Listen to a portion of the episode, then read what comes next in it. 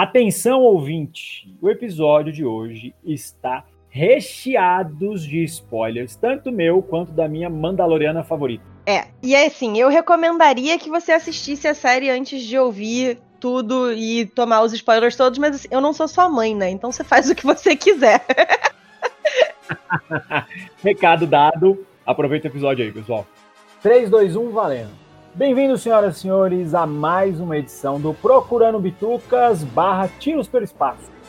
E hoje eu tô com a minha mega convidada especial porque acabou de acabar, literalmente, a segunda temporada de The Mandalorian. Eu não podia chamar outra pessoa a não ser ela, a senhorita Nádia, lá do Experimento 237. Fala galera, voltei! Ah! eu sei que ela tá tão aí, surtada quanto eu. tudo bom? Eu sei que ela tá tão surtada quanto eu, cara. É, meu, foi muito Completamente. Bom. Cara, sério, não, não tenho nem. Não, não consigo nem concatenar ideias para explicar o que foi essa temporada, real. Tá difícil, é, tá difícil. A gente vai bater um papinho rápido hoje, né, sobre as nossas impressões da segunda temporada, erros e acertos e o que a gente espera, né? O que vem pela frente agora, após o bombástico último episódio que deixou uma miríade de possibilidades infinitas. Então, a palavra aqui sempre é do convidado em primeiro lugar. Nádia, o que, que você achou da segunda temporada do The Mandalorian? Cara, eu tenho sentimentos conflitantes em relação à segunda temporada, porque assim, eu amei a segunda temporada. Tiveram muitos episódios que para mim estão na lista aí de melhores coisas que eu já vi envolvendo Star Wars e tal. Só que ao mesmo tempo, eu fiquei um pouco triste, que eu fiquei com a sensação de que essa temporada foi toda vários pilotos para próximos sé próximas séries, próximos filmes, próximas coisas que vão acontecer por aí. Então eu fiquei meio assim, dividida. Mas eu gostei muito, assim, eu me diverti muito assistindo a temporada inteira. E você, o que, que, você achou? Cara, eu gostei, mas eu achei, assim, espetacular, né? Eu achei ela, que ela tem o mesmo nível da primeira, mas eu achei que ela distou um pouco da primeira em um aspecto, não sei se você vai concordar comigo. A primeira eu achei uma experiência muito autocontida. A primeira eu acho que ela tem referências, né? Tem alguns cliffhangers ao universo de Star Wars como um todo, mas dá para assistir ela como experiência contida. A segunda, para quem entende mesmo de Star Wars, acho que teve um aproveitamento muito melhor. Né? Até porque vieram personagens de outras mídias, né? Do, do Clone Wars, teve referência a livro, referência a uma porrada de coisa. Você teve essa sensação também ou eu tô falando besteira? É, não, eu tive um pouco essa sensação também. Ela, ela é mais embrenhada com o universo expandido, com as outras mídias e tal. E uma coisa que tem sido engraçada também é que conversando com as outras pessoas, tem muita gente que não assistiu as séries animadas, por exemplo. Então, tiveram, teve a introdução de dois personagens super importantes que ninguém sabe quem é e que as pessoas meio que, tipo, tá, dane-se. Tipo, sabe? É, assim, meio que não entenderam. Ah, legal, um personagem novo. E, assim, pra gente que acompanhou as, as séries animadas, a gente surtou, né? Caraca, não acredito que botaram fulano! E aí, para essas pessoas foi meio tipo, tá, legal, um personagem novo. É, exatamente, assim, eu vi mais de uma pessoa comentando isso na internet, né? Tipo, que adoraram a temporada, mas não entenderam o hype absurdo quando apareceu a Azoka, ou quando apareceu a Bocatan, né, com aquela equipe de Mandalorians e tal. Muita gente, tipo, ficou, tá, ok, daí, whatever. Né? A internet Exatamente. veio abaixo, né, quando apareceu o Boba Fett. A internet veio abaixo, né? Sim. Todo mundo enlouqueceu quando o nosso gordinho mais matador da galáxia apareceu, né? Isso, é isso que eu achei legal. Eu falei, meu, não cataram outro ator. Pegaram o cara original, já com a idade legal e com a pancinha de Mandaloriano dele. Eu achei surreal de legal aquilo, cara. Você gostou da introdução dele no seriado? Eu adorei a introdução dele no seriado, principalmente porque, assim, é, eu li todo o universo expandido canônico e tal. E o personagem que a gente conheceu nesse episódio, que tava usando a armadura do, do Boba Fett, o Cobb Vanth, ele apareceu lá na trilogia Marcas da Guerra. E foi o primeiro sussurro de que talvez, talvez o Boba Fett tivesse sobrevivido ao Poço do Sarlacc. Então, quando a gente teve ali no primeiro episódio aquela cena que o, o Din Djarin tá dentro de uma cantina perguntando sobre um Mandaloriano e o maluco aparece na porta com a armadura do Boba Fett, eu fiz. Cara! É, eu também, cara. Eu, eu, eu, entrei em choque também. Eu falei, meu, não acredito. É, não, assim, foi engraçado porque eu vi, aí eu falei assim, cara, é o Boba Fett ou vai ser o maluco, né, do da, do livro que eu conheço. No que ele tirou o capacete, eu. É o Cobb Vanth! Eu não acredito! Finalmente valeu a pena ter lido todos os livros, todas as coisas, porque estão trazendo os personagens que criaram no livro para falar na série e tal. Que maneiro! Então, assim, para mim foi uma experiência muito legal. Me senti muito é, premiada de ter lido o livro para poder ficar feliz com isso. Mas também achei maneiro para quem tava aí na expectativa de ver o Boba Fett e ter essa expectativa um pouco quebrada, né? Tipo, ah, tem um maluco com a armadura do Boba Fett. Putz, não é ele. Né? E aí ficar ali naquele cliffhanger de, pô, mas ele vai aparecer, ele não vai aparecer, qual vai ser, o que, que rolou com o Boba Fett. Eu achei isso bem legal também. É, eu achei que a série trabalhou muito bem a introdução dele, né? Sem ser um tapa na cara de uma vez só, porque naquele episódio onde a assassina, que eu esqueci o nome, você vai lembrar, porque o convidado aqui tem que lembrar de tudo, o rosto não lembra de nada. a, assassina que ele acaba se aliando com ela, né? É, naquele episódio onde ela fica no deserto, a gente uhum. vê uma figura misteriosa, né, observando a cena toda e chegando até ela. Então ali eu pensei, eu falei, gente, será que é o Boba Fett? Tipo, me deu essa, esse questionamento, mas não imaginava que fosse, né? Foi só um questionamento. Em momento algum desconfiei que fosse ele. Você chegou a desconfiar em algum momento ou não? Então, quando teve esse episódio com a Fennec Shand, porque o convidado é obrigado a lembrar o nome de todo mundo. Convidado aqui é inteligente, não convido ninguém burro aqui, não. Já basta eu e o Washington, não vou chamar mais um burro aqui. quando teve esse episódio, é, eu lembro que muita gente falou, cara, eu acho que era o Boba Fett, porque a bota aparecia um pouco e tal, e teve um cara que falou assim, ah, toca um som de esporas que é tradicional de quando aparece o Boba Fett, eu fiquei, gente, assim, eu sei muito detalhe de muita coisa, mas que toca um som de espora, tipo espora de cowboy mesmo, sabe? Aquele, quando aparece o Boba Fett, eu nunca tinha reparado. Eu acho que a galera tá dando uma viajada na maionese. Aí essa temporada agora veio e fez o quê? Ninguém tava viajando na maionese. Você que não sabe nada de nada de Star Wars, porque toca assim o som de espora. Tá aí. Cara, é surreal. Assim, o episódio onde ele aparece, né? Assim, primeiro foi muito legal ver a Slave One de volta, né, meu? Muito show de bola, ela toda arrebentada, com aquela pintura toda. Ô, Boba Fett, vai na funilaria, meu filho. A nave tá caindo aos pedaços, pelo amor de Deus.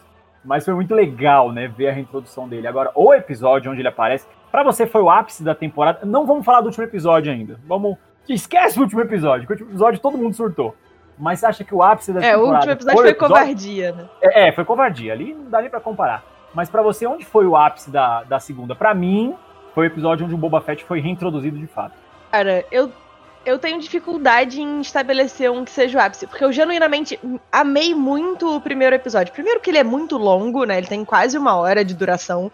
Então, assim, eu fiquei feliz de ver um episódio longo de Mandaloriano, porque Mandaloriano é uma série mais curtinha. Fiquei feliz com o Cobb.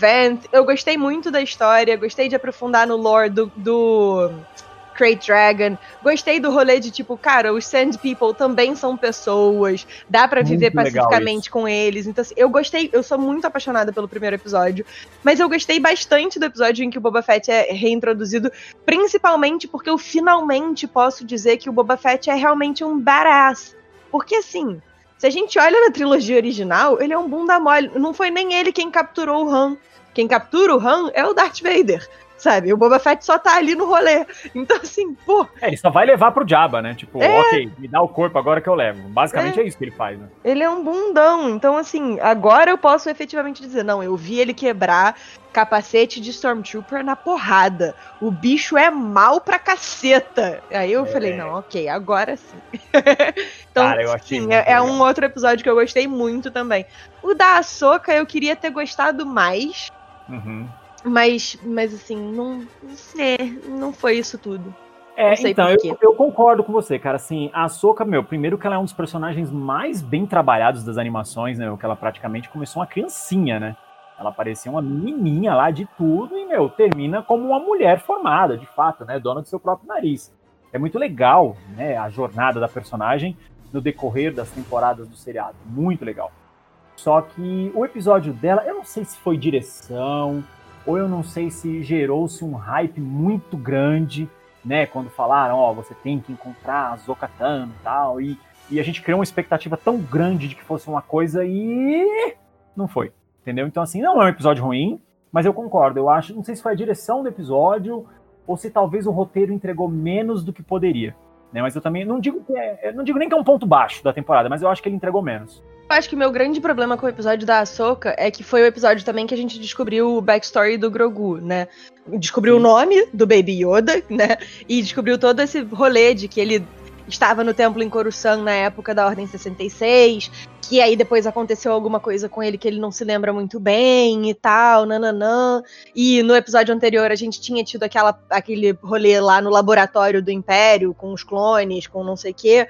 E aí, eu, assim, esse foi um episódio que me gerou muitas dúvidas, muito, muitas coisas assim de, hum, eu não sei se eu gosto de pra onde eles estão indo com essa história. E aí, assim, acabou que deu uma influenciada no quanto eu curti ver a Ahsoka.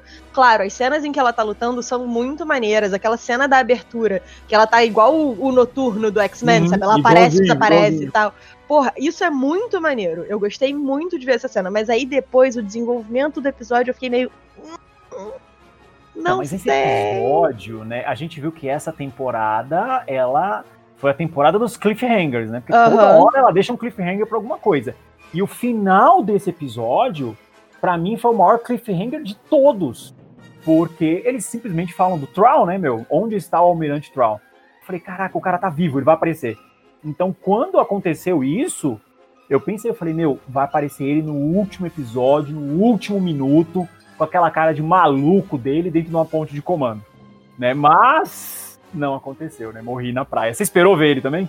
Eu fiquei. Então, na verdade, porque assim, eu, como eu falei, eu não gostei muito de para onde eles estavam indo. Por que, que eu não gostei muito? Porque eu, eu gostava de Mandaloriano por ser uma história autocontida. Sim. Aí você me traz a Bocatan, me traz a Sokatano, fala do Throne e tal. Eu falei, pronto, não é mais a história do Din Djarin. Agora a gente vai fazer, tipo, um rolê com um monte de outros personagens gigantes que todo mundo é apaixonado e o Din Djarin vai desaparecer. Então eu fiquei um pouco assim. Aí eu tava torcendo para ele não aparecer. Então, quando ele efetivamente acabou não aparecendo nessa temporada, eu fiquei, ufa, deu tudo certo. é, corre o risco dele virar um Mad Max, né? O Mandaloriano. Porque o Mad Max, ele, o Max, né? Ele é um coadjuvante nos próprios filmes, né? Exato. Ele sempre tá no meio de uma grande situação, ele é um coadjuvante. É. E eu concordo com você em gênero do Miguel, cara. Acho que se colocasse o Traum, que é um personagem que gerou uma trilogia de livros maravilhosas, meu, ele tá lá nas animações também. E, e, existe toda uma lenda em torno do nome do cara, né? Eu falei, meu, se eles forem explorar esse cara no seriado, não dá para explorar ele em um único episódio. Né? Ele pois é um cara é. com muito lore, né, pra ser explorado. Mas eu confesso que eu esperava mesmo, cara. Tipo, eu falei, putz, eles vão mostrar ele no último episódio, no último segundo, assim, alguma coisa do tipo, cara. É, falei, é assim, podia ser um, uma coisa igual o, o Moff Gideon no final da primeira temporada saindo com o Darksaber, né? Assim, não acontece Sim. nada, a gente só tem aquela cena que aparece o Darksaber e a gente fica, o quê? Podia ter rolado isso com o Throne. Mas eu gostei de terem guardado, assim, eu, eu, eu quero que eles façam isso com muito carinho. Sim, é, eu acho que poderia ter sido pelo menos uma única cena com ele olhando, assim, sabe? Tipo, ó, tô chegando. Agora eu vou te fazer uma pergunta, Sim. Nádia. Você que é uma apaixonada pela história de Mandalore, né? Eu lembro quando a gente gravou o episódio sobre a primeira temporada, você ficou sutada por conta da história do Dark Saber, né? Tipo, caraca, será que os caras vão explorar isso, explorar? E de fato, exploraram na segunda temporada, né? Pois é. é. Você gostou da resolução? É isso que eu ia te perguntar, porque eu lembro na animação, me corrija se eu estiver errado, porque você que é especialista, dona de um cérebro aqui nesse episódio, eu lembro que a Sabine deu o sabre para Bocatan. Sim. Esse e é o grande rolê. É, então, e no seriado foi uma abordagem diferente. Tipo, ela não quis aceitar quando o mando entregou. Então, explica aí, Nádia, onde está o problema dessa história toda? Please. Elucide é. o ouvinte, vamos elucidar o ouvinte. Só, assim, um, um, mínimo de backstory sobre o Darksaber, para quem esteja chegando nessa, nessa volta agora. O Darksaber é basicamente o equivalente da Excalibur no universo Star Wars, principalmente para Mandalore. Né? Então, os Mandalorianos têm uma relação muito de enxergar quem tem o Darksaber como o líder de Mandalore. É por isso que esse sabre específico é tão importante. E aí, você tem toda a razão. Nas animações, a Sabine, que é uma Mandaloriana de Rebels, entregou o Darksaber pra, pra Bo-Katan sem qualquer problema. Ela aceitou, pegou, juntou a galera e foi enfrentar o Império com o Darksaber. E eu fiquei também nessa dúvida de, pô, mas por que que agora ela não tá. Por que que ela agora tá achando esquisito essa coisa de entregar, não quer, tem. Não, eu tenho que conquistar o Darksaber e tal. E aí o que eu acho, Assim, aqui eu tô falando de 100% suposição e tal, porque uhum. eles estão densificando mais esse lore agora. Mas eu acho que tem duas respostas possíveis.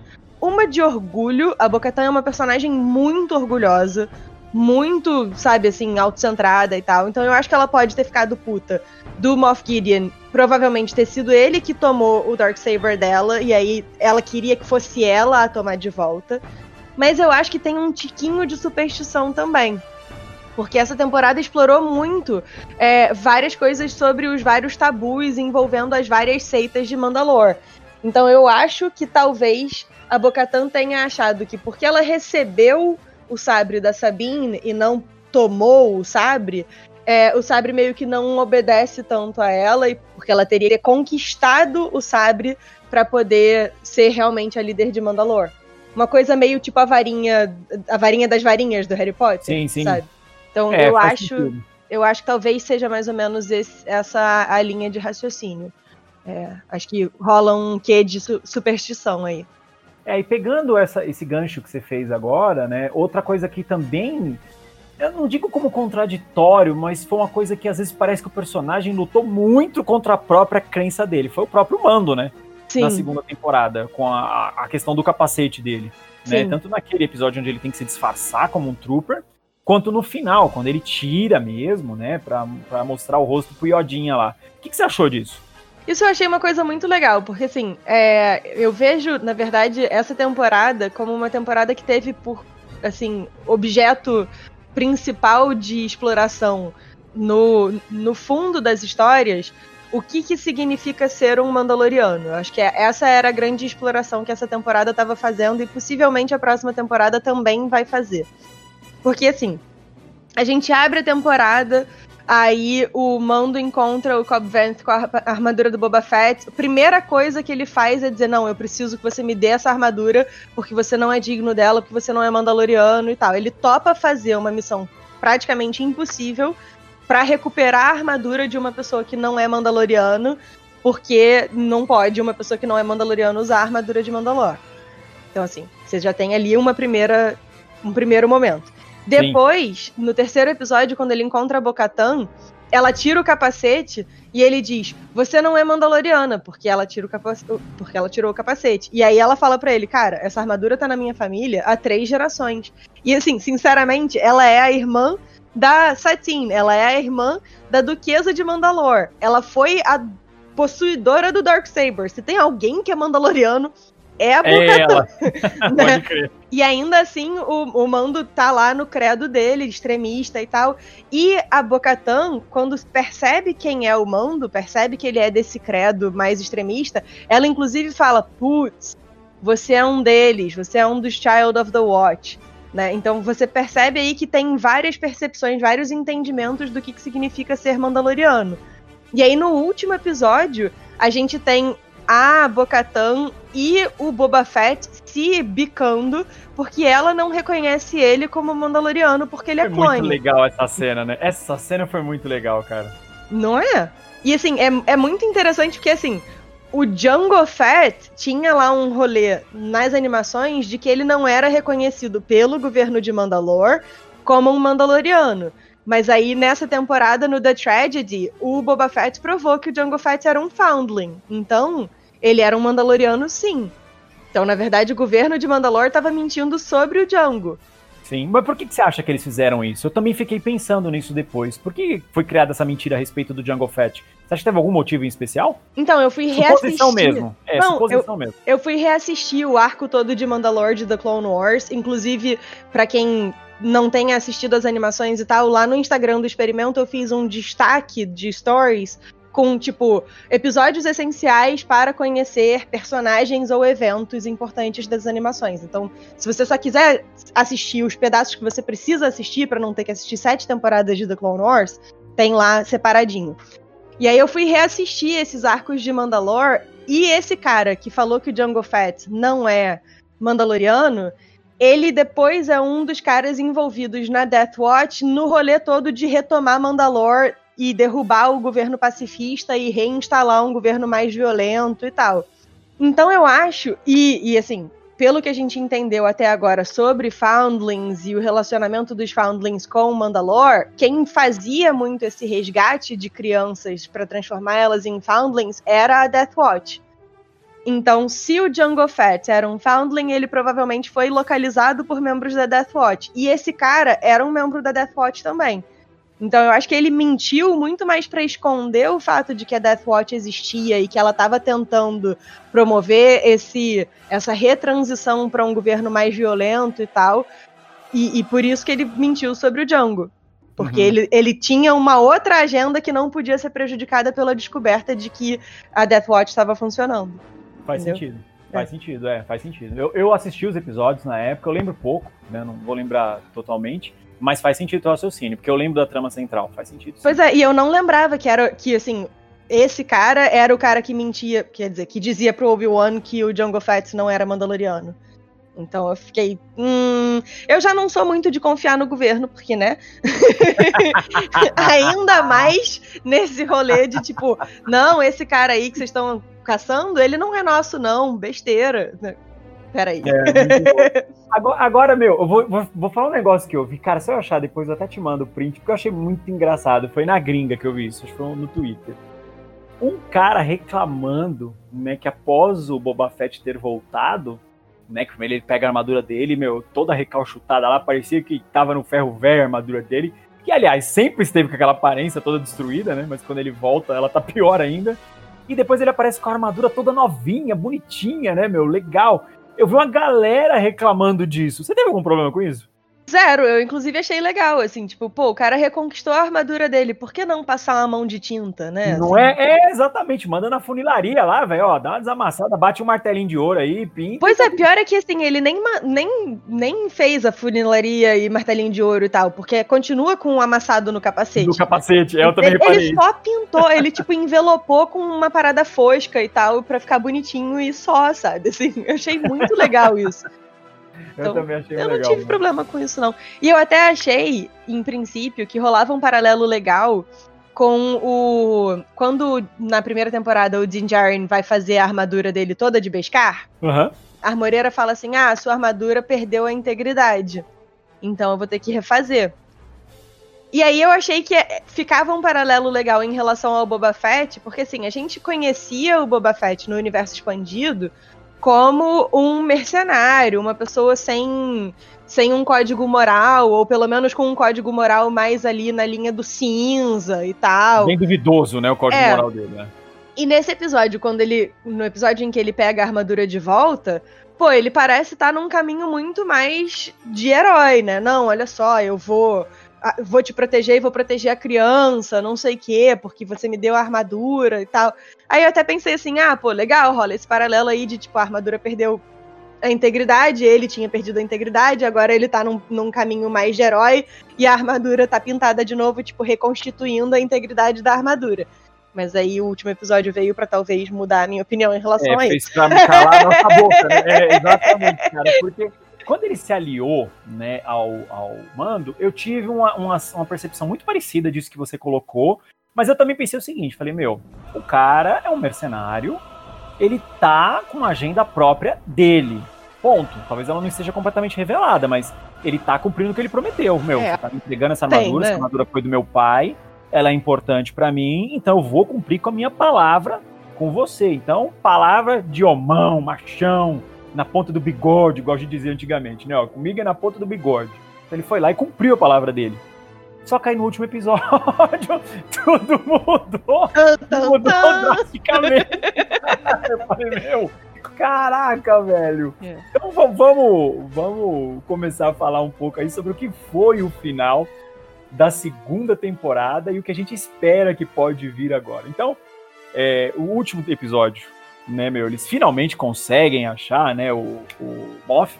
Uhum. Fadem a nave, meu. Os Dark Troopers são animais, essa versão deles, né? Que são as versões androids. Uhum. Meu, praticamente. Me lembrou muito Exterminador do Futuro, Nádia. Não sei se você teve essa sensação. Todos eles andando igualzinho, se movimentando igualzinho, me lembrou muito, assim, aquela cena das máquinas, né? Tive muito Exterminador do Futuro e prequels, né? Porque prequels Sim. a gente tinha muito os, os robôs e tal, os droids, o exército eles de droids. Tudo igual, né? Em uníssono, né, cara? Então, é, me lembrou muito, assim, mas é. me lembrou muito o Exterminador do Futuro pelo ambiente escurão, os olhos vermelhos, né? O fato deles serem totalmente impiedosos, não hesitarem para nada. Então me lembrou muito, né? Assim, a, a ambientação com eles ali, né? Aqueles momentos com eles. E eles conseguem pegar aquela coisinha fofolhucha, né, do Grogo, meu, resgataram. O Mando sai uhum. na mão com o Moff, né? Acabou derrotando uhum. ele. A armadura dele ali, eu acho que ela aquele episódio em especial, você vê que a armadura era muito resistente, né? Isso ficou comprovado no decorrer da Sim. série, mas no último episódio, é, eu acho que esfregou na cara de quem não tinha entendido. Ó, isso aqui é o Adamantium de Star Wars, galera, tá? É. É, isso aqui não quebra, entendeu? É o adamante de Star Wars, isso aqui não quebra. Porque, meu, um, um sabre de luz batendo no negócio, o negócio tava aguentando. E é legal porque a gente tem o payoff do. De, dessa coisa de que o Beskar é, é, meio que imune a sabre de luz, que levanta. Assim, ele começa a aparecer lá no episódio da Ahsoka. Isso. Né? É, e, e, aí, no final, a gente é presenteado com o quê? Agora eu vou deixar você falar. Agora, agora eu vou ficar quieto e você fala sobre o último episódio. Aí, quando a gente acha que talvez vá dar uma merda gigante, porque, né, os Dark Troopers estão aí, são muitos, a única pessoa que minimamente está protegida é o mando e tal, a gente, putz, vai dar ruim. Chega uma única e solitária X-Wing. E aí, para quem é fã de Star Wars, uma já soli... entendeu, né? Uma X-Wing sozinha já dá um arrupio, assim, um é, negócio. Eu me arrepiei, real, me arrepiei, é? real. Aquela coisa assim, real. assim, vai subindo a coluna, chega no alto da cabeça o arrepio. Aí eu fiquei, não é possível. Aí me, me aparece uma figura com uma roupa preta, com uma capa preta, cobrindo a cabeça e tal. Eu falei, cara, não é possível, não é possível. Um único sabre de luz. Aí eu, cara, não vai, não é, não dá, não, não, não, não pode ser. Aí uma mão com luva, uma mão sem luva. Eu falei, já era, já era, é, é ele, ele, é, é, é ele. ele. O sabre verde. Eu falei, caraca, é ele. E aí a gente vê o, a reprodução daquela cena irada de Rogue One. Uhum. peraí, né? A gente precisa dizer, isso foi uma referência evidente à Total. cena do corredor em Rogue One. Descarada, descarada. E o que eu acho legal é que, assim, é literalmente um espelho, porque em Rogue One a gente vê o corredor escuro, acende o sabre e aí começa a porradaria. Nesse, a gente vem na porradaria, o maluco chega no corredor, continua a porradaria, depois é que abre a porta, tem o sabre e ele desliga. Então, assim, é literalmente a versão oposta, né? É, verdade. E, cara, é muito maneira essa cena porque a gente finalmente vê o Luke sendo o fodão, porque só pode, só, só existe essa expressão possível, Sim. que a gente sempre soube, sempre ouviu dizer que ele era, mas que a gente ainda não tinha visto em live action. Já tinha visto uhum. explorado em videogame, já tinha visto explorado em livro, quadrinho e tal, no universo Legends, mas a gente nunca tinha efetivamente podido ver o Luke Skywalker descer o sarrafo na galera. E aí a gente. Fácil, né? E pois é. Fácil cara. Nossa, velho. Foi muito maneiro. E assim, eu sinceramente, eu tava bem animada a cena inteira, mas na hora que ele pegou e amassou o último Trooper. Esmagando, né? É, Fechando a mão. Nossa, eu não, eu fiquei. Eu tava gritando, sério, eu tava Sim. vendo episódio sozinho em casa, eu. Caralho, é o Luke Skywalker, puta que. Meus, meus vizinhos devem ter me xingado muito. tava birrando, tipo, adolescente mesmo, assim. Uhum. Caralho, é o Luke Skywalker, puta que pariu, puta que pariu. Meu, fiquei louco, surtei, velho. Foi Não, muito bom. Pior é que, assim, eu assisti esse episódio às 5 horas da manhã. Eu né, vi na, seu na vídeo, hora que lançou. Cara de sono, eu vi. E aí eu, tipo, não podia reagir, porque eu vou fazer o quê? Vou berrar? Meu marido tá recém-operado, ele teve que operar a coluna e tal, então, assim, ele tava deitado dormindo na cama, eu acordei, vim pra sala, assisti o episódio e aí eu não podia emitir um único som, um único ruído, porque era muito cedo, eu não podia acordar meus vizinhos, acordar meu marido, não podia nada. Você meteu a cara na almofada assim, pra gritar? Meteu a cara na almofada? Ah, aí eu fiquei, tipo, sentada e sofrendo sozinha, de tipo, caralho, o que, que eu faço da minha vida nesse momento que eu queria estar tá berrando, mas não posso? Foi então foi, foi uma experiência fora da caixinha, assim. É, foi muito foda. Assim, eu, eu, meu, eu, eu, assim, eu realmente surtei, porque assim, a gente sabe, né, que o Luke, ele é como você mesmo colocou, né, meu? Ele é o cara, mas nos filmes isso foi explorado até certo ponto, mas de maneira muito tímida, né? Quem, então, quem leu o universo expandido, quem jogou os games, como você bem colocou já, viu isso. Mas poder, eu acho que foi a mesma coisa que fizeram com o Boba Fett. Meu, mostrar o Boba Fett surrando um esquadrão de troopers ali, cara. Uhum. Um, a um nível de humilhação mesmo, botar os caras para correr, ainda dar um tiro de míssil na bunda dos caras, os caras fugindo. Foi o Luke Skywalker passando por um esquadrão de Dark Troopers como se fosse absolutamente nada. Nada. É. Assim, tipo, ok, tô passando manteiga no pão, velho. Vou lá, vou chegando. Meu, e, e, quando ele tirou, nessa né, foi uma outra reclamação também que eu vi na internet. Eu falo, gente, tem que acabar o virgem. Meu Deus do céu, tem que acabar o virgem internet. Não aguento mais os virgens. Geral, reclamando muito. Pô, colocaram o rosto do cara digital e blá, blá, blá, blá. Foi o melhor resultado possível? Não, né? Porque eu acho que no Rogue One, no, não sei se a Nadia vai concordar comigo, mas no Rogue One eu acho que ficou melhor executado, talvez até por budget mesmo, né? Eu acho que o Moff lá do, do Rogue One ficou melhor executado, mas não me incomodou o Luke no último episódio, né? A maneira como ele, ele foi lá, né? Transcrito digitalmente. Mas eu vi uma galera com um rage colossal disso, que tinha que ser outro ator, e que isso, e que aquilo. Eu não, eu acho que foi um respeito ao fã mesmo, tradicionalzão, meu, que viu, que cresceu vendo isso, e que queria ver de fato ele. O que, que você achou, Nádia, da, da escolha da CGI no final? Tenho, de novo, opiniões divididas em relação a isso. Eu, eu uhum. particularmente, não gosto muito quando usam o CGI, tipo. Porque eu acho que fica esquisito. Não, não tem jeito. A gente ainda não, não chegou mesmo. num nível de. A gente ainda não chegou num nível de, de deepfake, sei lá o que, que permita fazer isso sem, sem dar para perceber que alguma coisa de errado não está certo, né? Mas, mas assim, eu, ach, eu, não achei, eu não achei ruim, eu achei que ficou bom até. É, eu acho ainda que o, o, do Tarkin é o melhor feito até agora. O, o, da Leia em Rogue One me incomoda muito. Eu acho que tá completamente fora de esquadro a cara dela e tal. Então, esse do Luke não me incomodou em nada. Eu achei que ficou bem feito.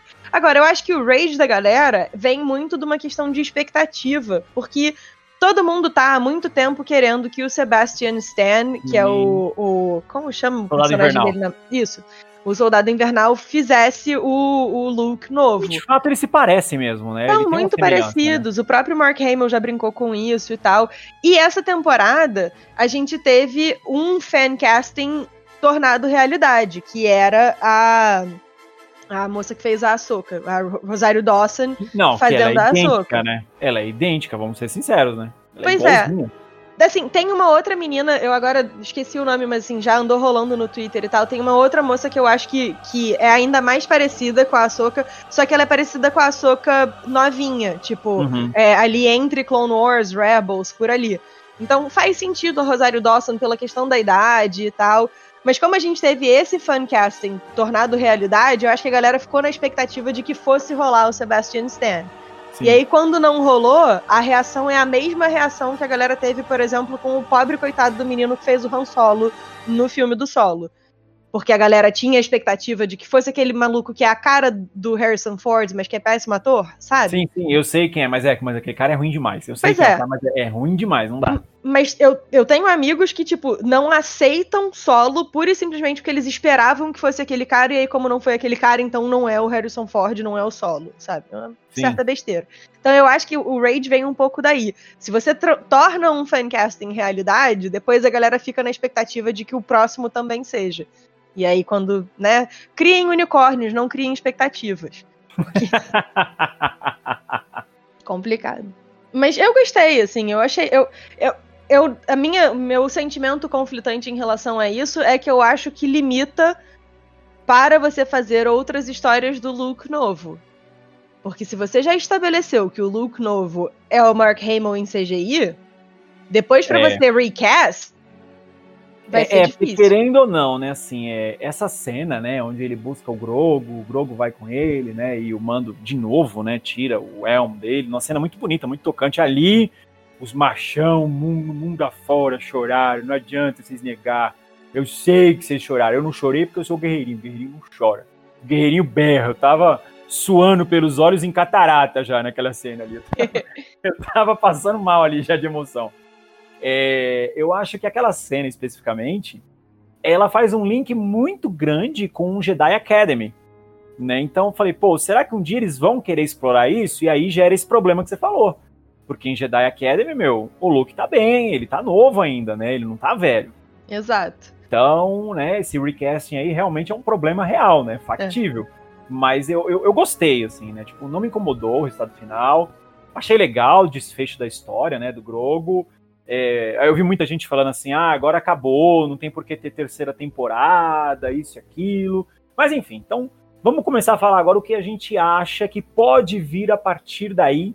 Começar falando pela cena pós-créditos com a senhorita Mandaloriana. Nádia, vamos falar um pouco sobre essa cena. O que, que você acha que vem daí? Essa cena. O, o melhor dessa cena pós-crédito é que, assim, como eu assisti, né, na hora que saiu, e, e, foi na hora que saiu no mundo inteiro, eu não sabia que tinha cena pós-crédito. Então, uhum. o vídeo que você viu gravado comigo com cara de sono e tal, foi. Eu tava gravando o vídeo enquanto rolavam os créditos, logo depois, e aí eu tava pronta pra, tipo, desligar a TV e seguir com a vida. E aí abriu a tela de novo. Aí eu, opa, peraí. Tem mais coisa. Aí vai pro Palácio do Jabba, e eu fiquei, ué, ué, Peraí. Cara, Cara e aí, quando rola a cena, desce a Fennec Shand, dando tiro para tudo quanto é canto. O Bib Fortuna enorme de gordo sentado no, no trono do Jabba e tal, não Ele sei tá um jabazinho, né? Ele tá um jabazinho. Não é, tá ali no meio do caminho na transformação e tal.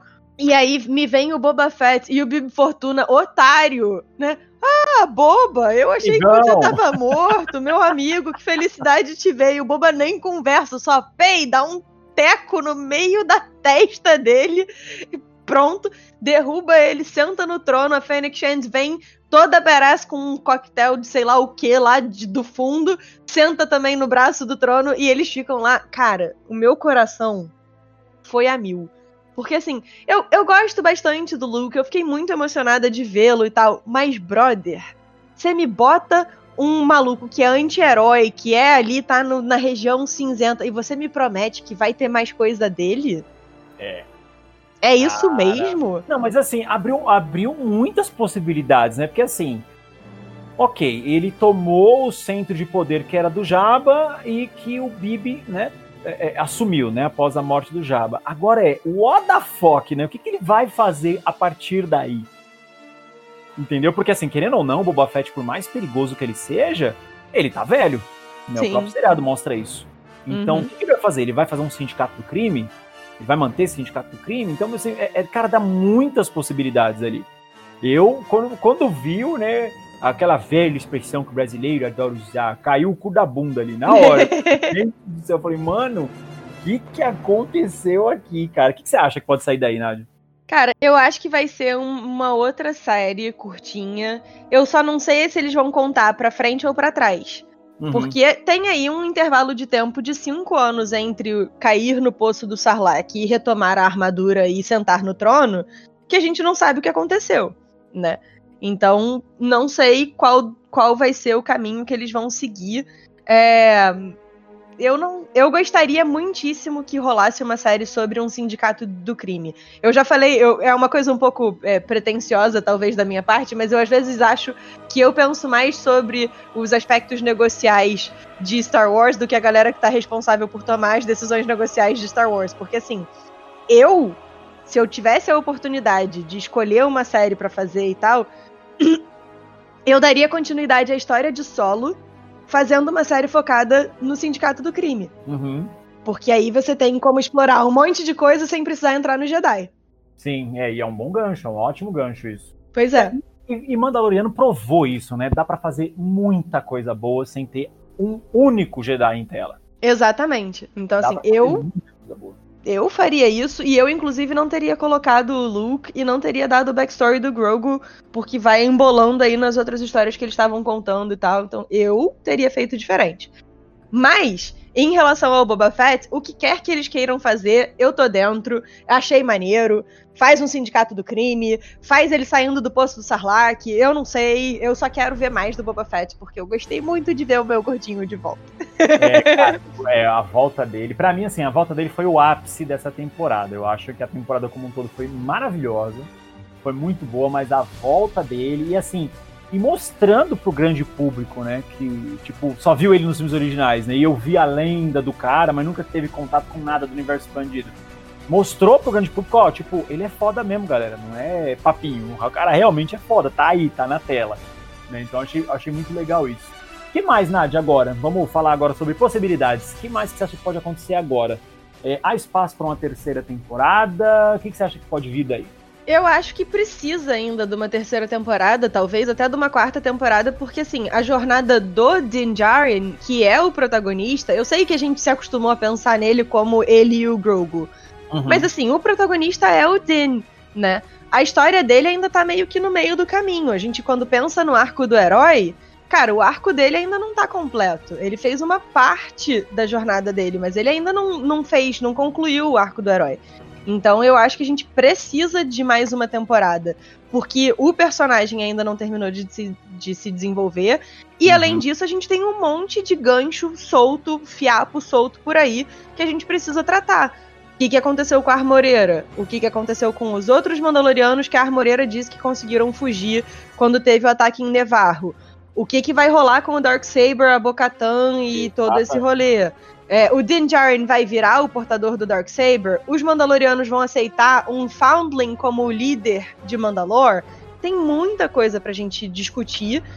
E além de tudo, a, no call de investidores da Disney, eles disseram que a série da Ahsoka e a série da Rangers of the New Republic, que foi anunciada nesse call, vão ser paralelas aos eventos de The Mandalorian.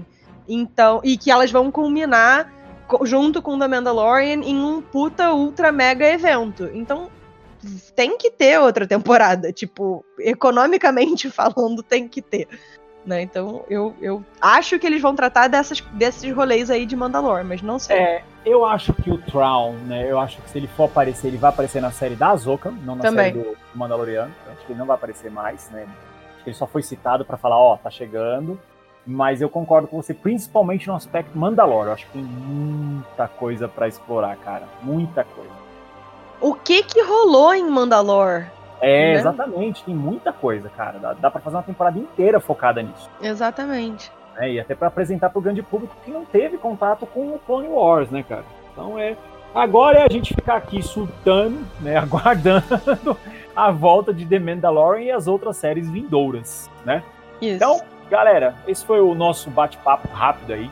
Eu e a minha querida Nádia, lá do Experimento 237. Recadinhos finais, Nádia. Vende seu jabá, bota os boletos para pagar aí, que o povo ajuda aqui sempre. Faz aí o seu merchan. Recadinhos finais. É, se você quiser, assim, conteúdo aprofundadaço de cada um dos episódios, tirando dúvidas, não sei o que, eu fiz para cada um dos episódios de The Mandalore, um vídeo de react e um vídeo de perguntas e respostas. Então tem uma surra de conteúdo lá no, no YouTube, no Experimento 237. Eu respondo a perguntas nos comentários também, então fiquem à vontade para perguntar. Eu acho que vale super a pena para explorar mais a fundo os rolês todos. E é isso, vocês podem me encontrar em qualquer rede social no Experimento 237 e também no Podcrastinadores, arroba Podcrast em todas as redes sociais. Nádia, eu queria super agradecer né, a participação mais uma vez. Como eu falo, você é minha mercenária contratada da galáxia, qualquer coisa que for eu sempre vou te chamar aqui. Você já tem cadeira fixa pra gente falar aí das nossas aventuras espaciais. Eu que agradeço o convite, Alan. É sempre um prazerzaço falar de Star Wars com você. Ah, eu super agradeço. Para quem nos ouviu, né, este é o último episódio do ano, né? O próximo episódio que vocês vão escutar agora é a nossa retrospectiva e depois a gente vai entrar num pequeno ato, porque afinal a gente merece férias também, cacete, descansar, não dá mais pra manter esse ritmo maluco aí de 2020. Então, para você que nos escutou até aqui, a gente está em todas as redes sociais, todas elas, pode nos procurar aí que você vai achar, procurando Bitucas, e a gente também está em todos os seus agregadores. Você pode nos escutar no seu agregador preferido. Para você que nos escutou até aqui, meu muito obrigado, um beijo no coração e tchau. Tchau.